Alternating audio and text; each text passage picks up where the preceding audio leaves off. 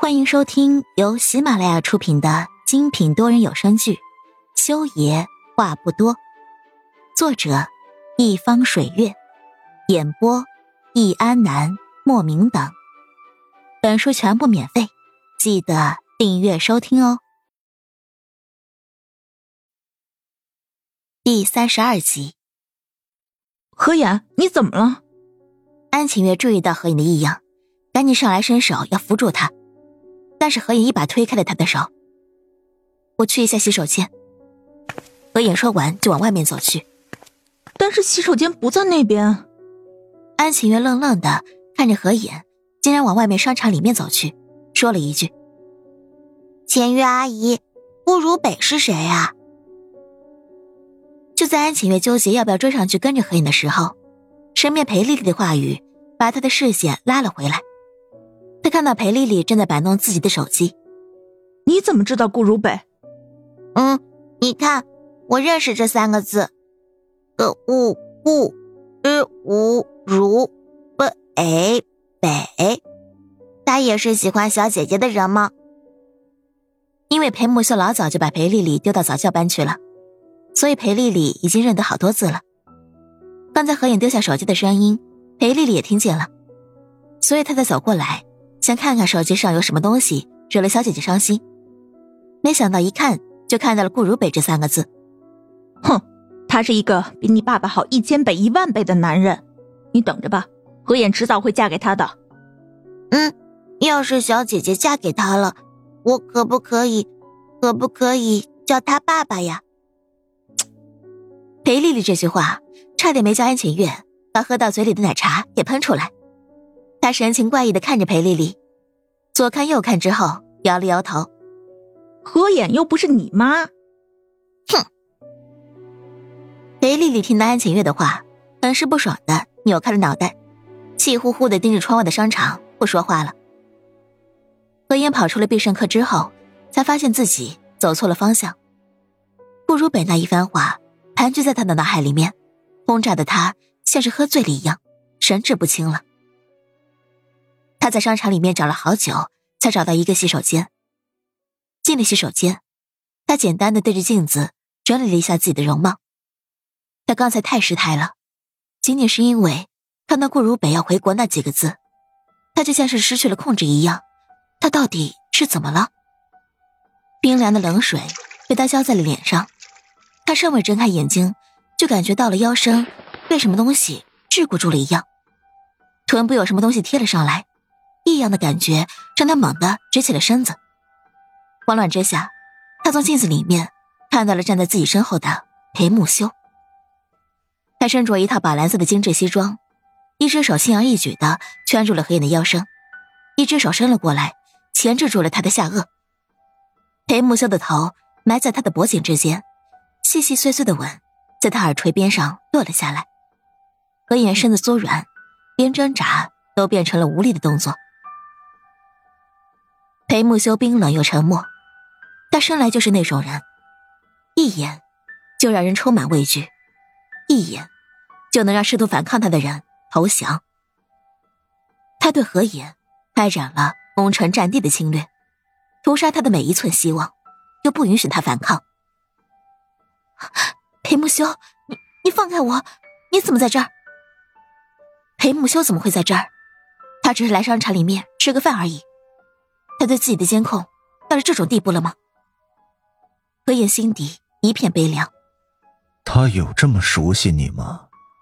裴木修放在何野腰身上的手突然松开，抓住了他不断乱挥挣扎的双手，将他们钉在了他的脑袋两侧，然后用另外一只手一扯，将他身上的修身 A 布裙撩到了腰上，露出了他光洁的大腿，洁白如象牙玉一般。他知道你的耳朵两边。是你的敏感地带吗？他知道你喜欢被虐待吗？裴木修话语里面的他，何影听懂是什么意思了。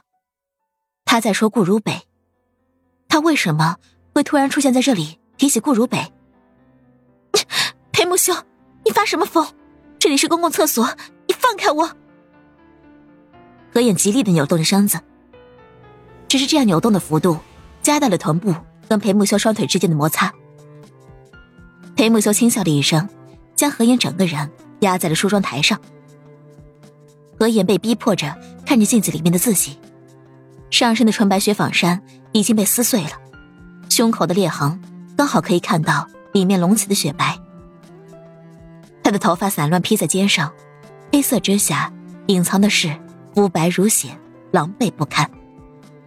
何妍死死的咬住了嘴唇，一双眼眸充血，透过镜子看着站在自己身后用充满欲望的双眸打量着自己的裴木修。怎么不喊？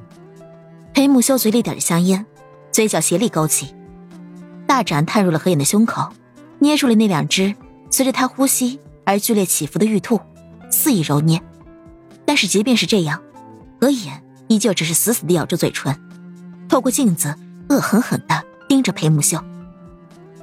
镜子里面的女人鼻翼微动，双眸发红，唇畔咬住的样子，勾勒出来的分明就是。另外一个何暖暖，只是她那散乱的黑发垂落在她的肩头，以及大理石的洗手台上，肌肤皓白，竟然比瓷砖还要白皙无染，就像一朵带着毒的花绽放在了她面前，柔弱不堪，只能等着他蹂躏。这样的何颜，比何暖暖更美。她从来都比何暖暖要美，要妩媚。正因为这样，他身边。才总有那些趋之不散的拥戴者。昨晚上给他下药的那个萧令阳是一个，刚才的顾如北又是一个。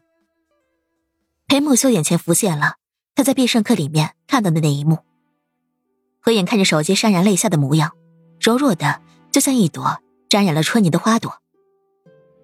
他并不是有意跟踪他的，只是碰巧，他通过装在裴丽丽身上的监控器，听到了安晴月跟何眼提起顾如北。又听到了安晴月的一番话。